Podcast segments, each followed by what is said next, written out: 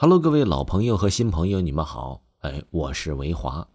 继维华呀推出咱们第一部《乡村鬼事》和第二部《灵异鬼事》之后呢，反响都还不错。那么维华呢也推出了咱们的第三本个人 IP，这部 IP 呀叫做维华讲大案纪实的节目。这部专辑呢和鬼故事有所不同，但是呢这部专辑里全部都是咱们真实发生过的案件经过改编的。有很多呀，你在网上或者是电影、电视剧里经过改编的故事，有很多都是你听过的，网上流传的一些刺激的故事。比如由咱们改编的《昆明激情杀人案》，就是前段时间热播的《扫黑风暴》里面的原型孙兴，也就是孙小果。另外呀，还有一些未破解的案件，等待着一些网友去讨论。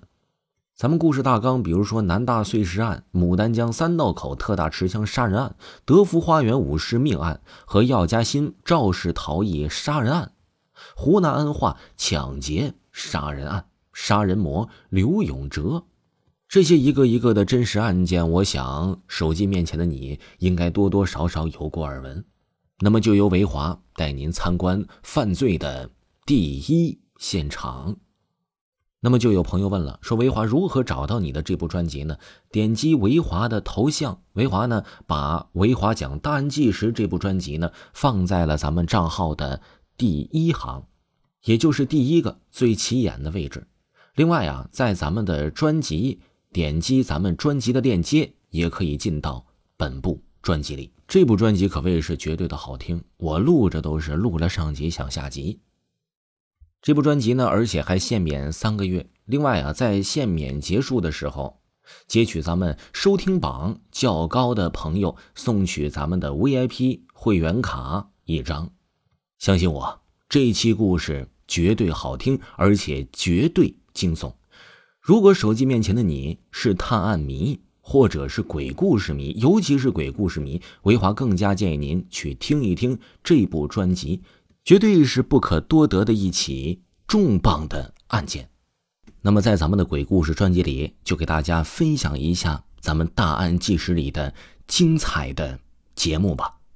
如果你感兴趣的话，可以点击头像去听完整版哦。欢迎收听维华大案纪实节目，这里有国内外各大真实案件。带您亲身经历犯罪的第一现场。今天咱们分享的这起案件是昆明激情杀人案件。如果你生活在昆明，那么你应该听过一句话：“白天小平馆，晚上小果馆。”这句话前面的小平就不用说谁了。而后面的这位小果，恐怕现在也是无人不知。他就是最近在网络上闹得沸沸扬扬的一个死而复生的恶魔——孙小果。孙小果出生于云南省昆明市，体型壮硕，身高一米九多。一九九二年的十二月十五号，曾经进入武警学校学习。母亲孙鹤瑜。昆明市公安局官渡分局原民警，正是因为他的包容和纵容，才令孙小果犯下了许多无法弥补的罪行。孙小果还有另一个保护伞，那就是他的继父李桥，昆明市公安局五华分局任副局长。如果没有这两个人的袒护和庇佑，孙小果恐怕不能如此横行霸道、无法无天。到如今才落网。一九九四年的十月十六号，身为武警学院的孙小果和照常一样，闲来无事的开着继父的警车在街上游行。孙小果经常这样做，开警车对于他来说呀，已经是家常便饭了。因为每当孙小果开警车出来，这路上啊就没人敢招惹他。而今天，孙小果的车上还有五个人。其中一个是孙小果武警学院的同学，另外一个则是社会闲散人员，也是孙小果的朋友。几人开着警车在街边瞎逛时，突然瞄到这路边有两个姑娘，身材曼妙，面容姣好。几人呢便都起了歪心思，不知道是谁先提的意见，反正这几个人便将魔爪伸向了那两个姑娘。他们在昆明环城南路强行将这两个姑娘拉上了车，两个姑娘自是不肯，拼命呼救，可是毫无用处。街上的人一看到这辆警车，便纷纷退避三舍，更别说管这种闲事儿了。他们驾车至成贡县境内。成贡至宜良的六公里处，将这两个姑娘给轮奸了。因为这两个姑娘拼命反抗，所以遭到了孙小果等人的殴打。完事以后啊，几人便将那两个姑娘扔在了那里。等那两个姑娘被送进医院时，浑身已是伤痕累累。出院以后啊，那两个姑娘便以强奸罪将孙小果告上了法庭。一九九四年的十月二十八号，孙小果被收审了。一九九五年的四月四号被批准逮捕。一九九五年六月则被取保候审。受到审判之后，未被收监执行。直至一九九五年的十二月二十号，盘龙区人民法院判孙小果有期徒刑两年。可虽然被判了有期徒刑，但孙小果却一天牢都没有坐过。本以为孙小果会接受教训，就此收手，可没想到啊，他非但没有接受教训，反而变本加厉，再一次犯下了强奸案。一九九七年四月的一个夜晚，孙小果强行将十六岁少女宋某带进了茶苑宾馆九零八号房，欲行强奸。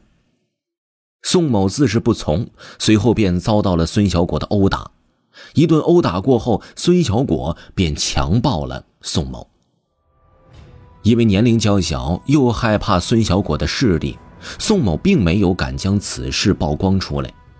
就因为这样，反而纵容了这个恶魔。不到两个月，孙小果再一次犯下了强奸案。一九九七年六月一号。孙小果强行将张某带进了茶苑宾馆，在其对张某动手动脚的时候，张某进行了反抗。当时屋子里面还有孙小果的手下和他的兄弟，被当众驳了面子的孙小果勃然大怒，当众撕扯张某的衣服。可无论张某怎么哭喊，孙小果都没有停下荒唐的举动，当着众人的面强奸了张某。事后，张某因受孙小果威胁，不敢将此事抖了出来。六月五号，孙小果在茶苑酒店九零六号房间再次强奸了女学生波某。六月十七号晚，在绍兴酒店三零幺号房间，孙小果想要强奸年仅十四岁的少女张某，可张某誓死不从，对着孙小果拳打脚踢。从来没有受过这种委屈的孙小果露出了他的恶魔本性。他指使手下崔凯、冉志对张某进行了惨无人道的殴打。他定下的标准是，要打到他认不出才行。在房间里被殴打了半个小时以后，张某又被拖到了走廊里，殴打了近半个小时。等张某已经被打得不成人形时，孙小果才淡淡的说了一句：“行了。”但张某还是不从，孙小果便命人把张某关了起来，让其不能回家。一九九七年的七月，孙小果的报应终于来临了，他曾参与过一些案子，被人揭发了。而就在调查过程中，盘龙区拓东路派出所结案后发现，孙小果此刻应该在监狱里面服刑，而不是在监狱外面罪恶呀。了解到了这一情况，警方立刻给孙小果的母亲孙鹤瑜打了电话，而孙鹤瑜的回答却是：“孩子回四川老家去了。”这样的恶魔竟然还能被称之为孩子？一九九七年的八月内，孙小果及其同伙至少犯案八起，涉嫌强奸罪、故意伤害罪、强制猥亵、侮辱妇女罪、寻衅滋事罪等。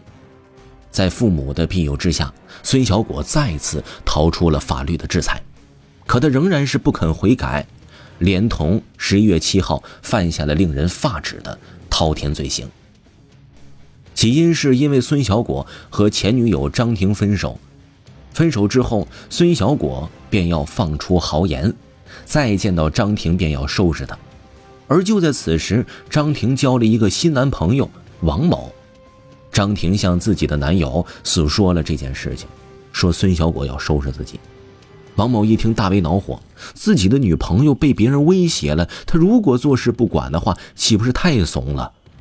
于是便当即让张婷给孙小果打了电话。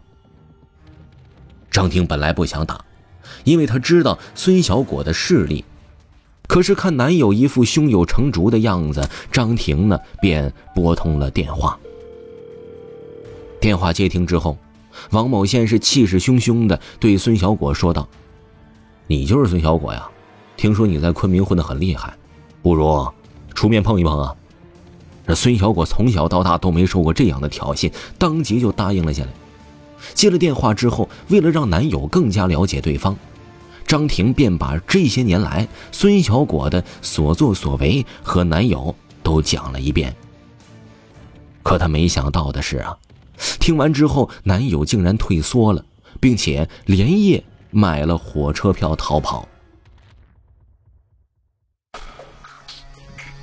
亲爱的听众朋友。本集播讲完毕，下集大案更加精彩。